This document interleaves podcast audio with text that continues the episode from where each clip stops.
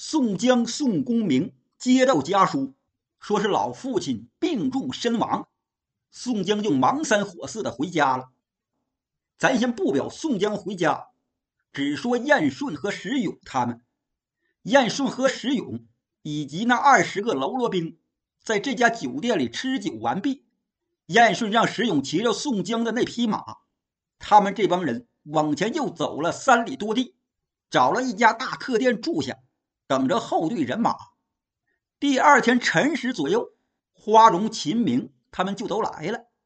燕顺把宋江回家奔丧这事儿和花荣他们说了，并且拿出书信，大伙就都埋怨燕顺，称他没有留宋江。石勇就替燕顺说话。宋江哥哥一听他老父没了，哭天喊地，恨不得自己当场就死了。巴不得立马就飞回到家中，谁也留不住啊！花荣等人看了宋江留下的书信，和众人商议说：“事已至此，咱们也不能就这么回去，还得去梁山坡呀。到那之后，把这书信给他们看看，他们要是收留咱们，那就更好；要是不收留咱们，到时再另做打算吧。”其他人也没有别的办法。只好听花荣的。于是啊，这九位好汉就带着喽啰兵、家眷以及几十辆车马，就继续赶奔梁山坡。书要简短，这天终于临近了梁山坡。花荣他们就想找条大路上山，正在芦苇丛中过呢，就听“汤汤汤，咚咚咚”，有锣鼓响。花荣他们急忙抬头四外观看，就见漫山遍野呀，都是彩色旗帆，水面上飞快的划过来两条船。这两条船上，两边都各自站着好几十个喽啰兵，船头正中间站着一个人。当先那条船上的人身形彪悍，气度不俗，手中拿着杆长枪。书中交代。此人正是豹子头林冲。另一条船上的人则是一个粗黑胖子，手拿一杆刀，乃是赤发鬼刘唐。林冲大声喝问：“你们都是些什么人？是哪里的官军？竟敢来收捕我们？叫你们个个都死在此处，一个不留！”花荣、秦明等人都下了马，来到岸边。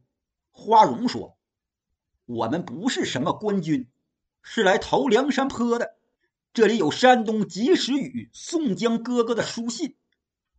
既然有宋公明哥哥的书信，那你们就请先到前面朱贵的酒店里，把书信交给我们看一看，然后再来相会。”林冲说着，他身旁有一个小喽啰，摇晃了一下手里的一面三角黑旗。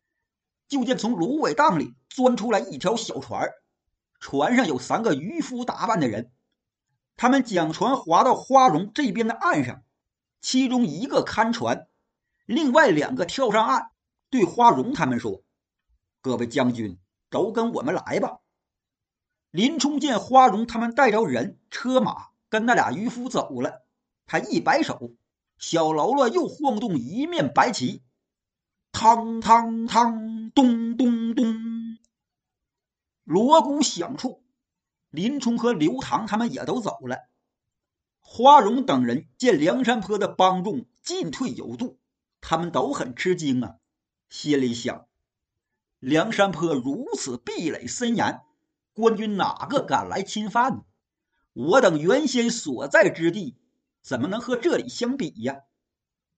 在两个渔夫的带领之下，绕了几个大弯儿，这才来到了朱贵的酒店。朱贵得知这帮人都是来投梁山坡的，照例先置办了入伙宴，请众人在这里吃酒。然后他向花荣讨要了宋江的那封书信，再向对面芦苇荡里射了一支响箭，啪吱儿，立时就有一只小快船。来到他酒店的水亭边，靠在木桥上。朱贵把宋江的书信交给小船上的喽啰，让他去山寨传书。也就是两个来时辰，山上的军师吴用竟然亲自下山来接花荣他们。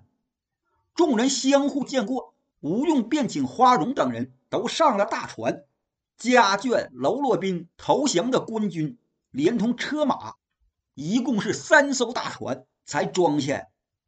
船到金沙滩停下，众人都下了船。吴用、朱贵俩人引着花荣、秦明等人前往山寨聚义厅，其余人等以及车马物资，自然有其他人等接引。这里不加细表。花荣他们还没走多远呢，就见托塔天王晁盖带着一帮弟兄都来山下迎接。花荣等人一见，心里都是十分的高兴啊，心中是极为舒坦呐。一行人等来到聚义厅，晁盖他们这帮人坐在左侧，花荣他们九位好汉坐在右侧。此时，那白胜啊，也早就被晁盖他们给救了出来，也在众位好汉当中陪坐。原来这白胜也是星宿转世，他所对应的是帝浩星。大厅正中焚起一炉香，晁盖领头，和众人都蒙了誓约，当即山上是锣鼓齐鸣，杀牛宰马，设宴吃酒，以致庆祝新到的英雄好汉。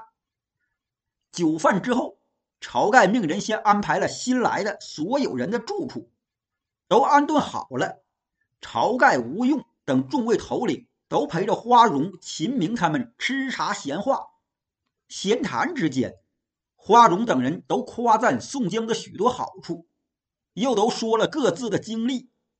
当花荣说到他一箭射断豹尾鹰、解开方天画戟这事儿的时候，晁盖等人。都是有些不相信，花荣把此事记在心里，想着日后有机会的时候，一定要展示自己的剑法给晁盖他们看。闲谈半天，晁盖邀请花荣等人到山上各处游玩参观。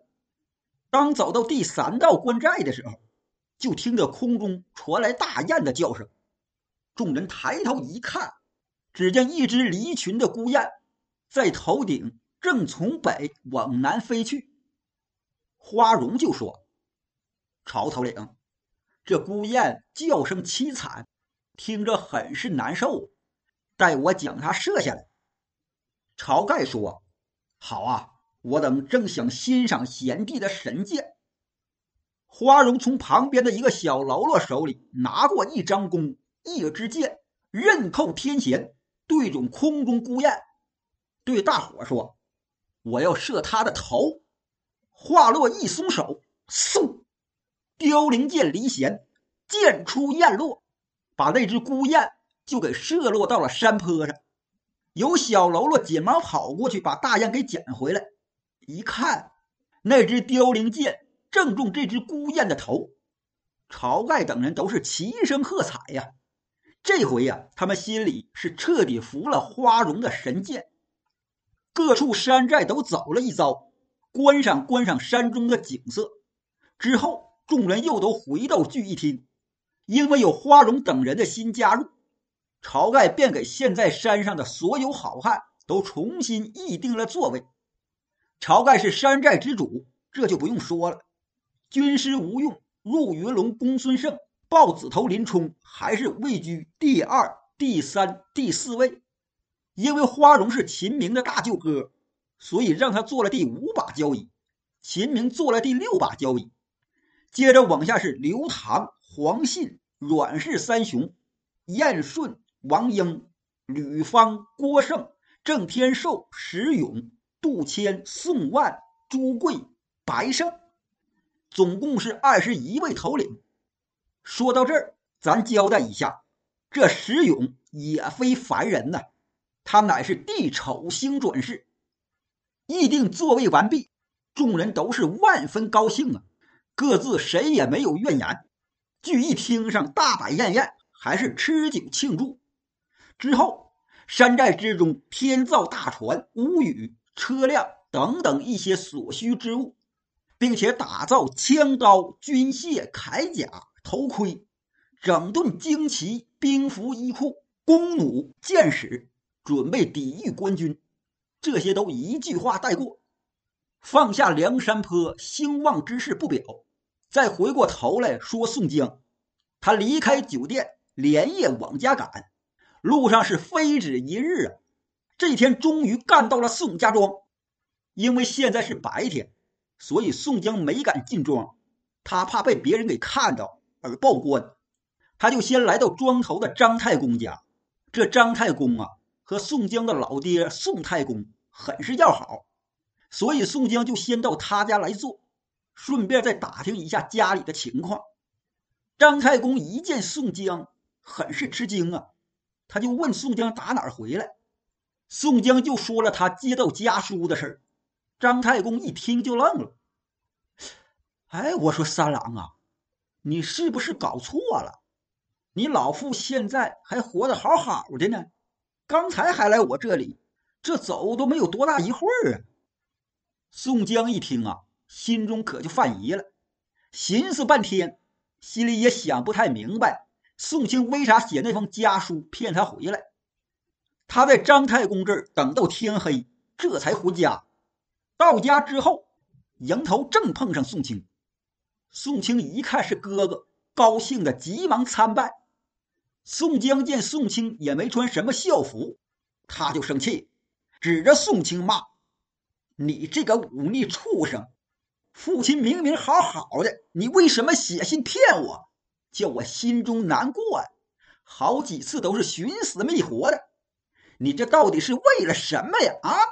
你可真是个不孝之子！还没等宋清分说呢，宋太公听到宋江的骂声，他就从内堂里出来了。见着宋江，老头高兴的走道都快，可眼里呀却有了泪水。老头对宋江说：“我儿不要生气，你也别骂色狼，这呀都是我让他那么写的。”老父，我每天都思想孩儿你呀，为了要见你，所以就叫四郎在家书里说我没了，这样你就回来的快。还有啊，就是因为那白虎山地面有强贼，老父又怕你被那帮人给撺掇过去，上山落草，做个不忠不孝的人，为此啊，也就急着寄信让你回家，这才让那个石勇。给你捎去那封家书。宋江见老父还好好的，他是扑翻在地就磕头啊，心中是又高兴又有担忧。宋太公拉起儿子坐在椅子上，宋江就问：“我这官司现在怎么样了？”老头说：“你的官司啊，先前有朱仝、雷横他们罩着，也没什么大事了。”最近朝廷册封太子，天下大赦，你的罪呀又是轻了不少。这个呢，也是我急着让你回来的主要原因。你这官司啊，现在最多也就是个流放之罪，没有性命之忧的。宋江点点头，又问：“最近朱仝、雷横他们二人来过咱们这儿吗？”旁边的宋清说。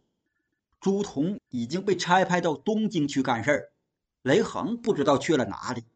现在县衙里头新任命两个都头，姓赵，叫赵能、赵德，是亲哥俩。哦，宋江点点头，他知道那俩姓赵。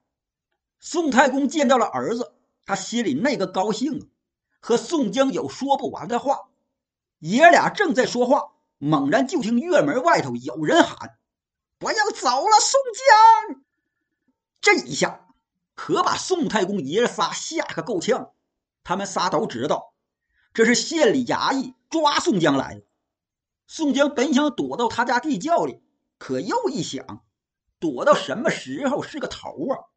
还不如现在去县衙把这桩案子给了了。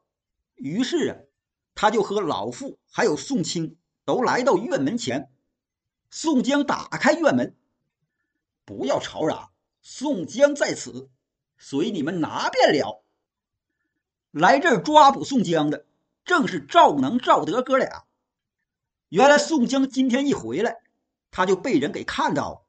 看到的人就把他回来的这事儿报知了县衙。县大老爷石文斌得知宋江回来了，那就抓吧。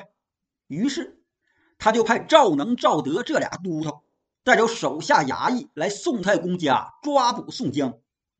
宋太公见儿子被绑了，他这回后悔了，老泪纵横啊，直么埋怨自己不该把宋江骗回家来。可后悔有啥用啊？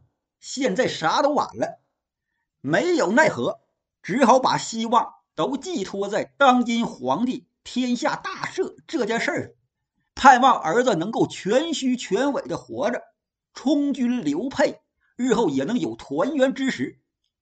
宋江当即被押往郓城县衙，知县石文斌听说拿了宋江，他是连夜升堂啊，也用不着怎么审问，宋江当堂画了供。石文斌有意开脱宋江，就给上面府衙说了宋江许多的好话，济州府尹最终把宋江赐配充军，发往江州。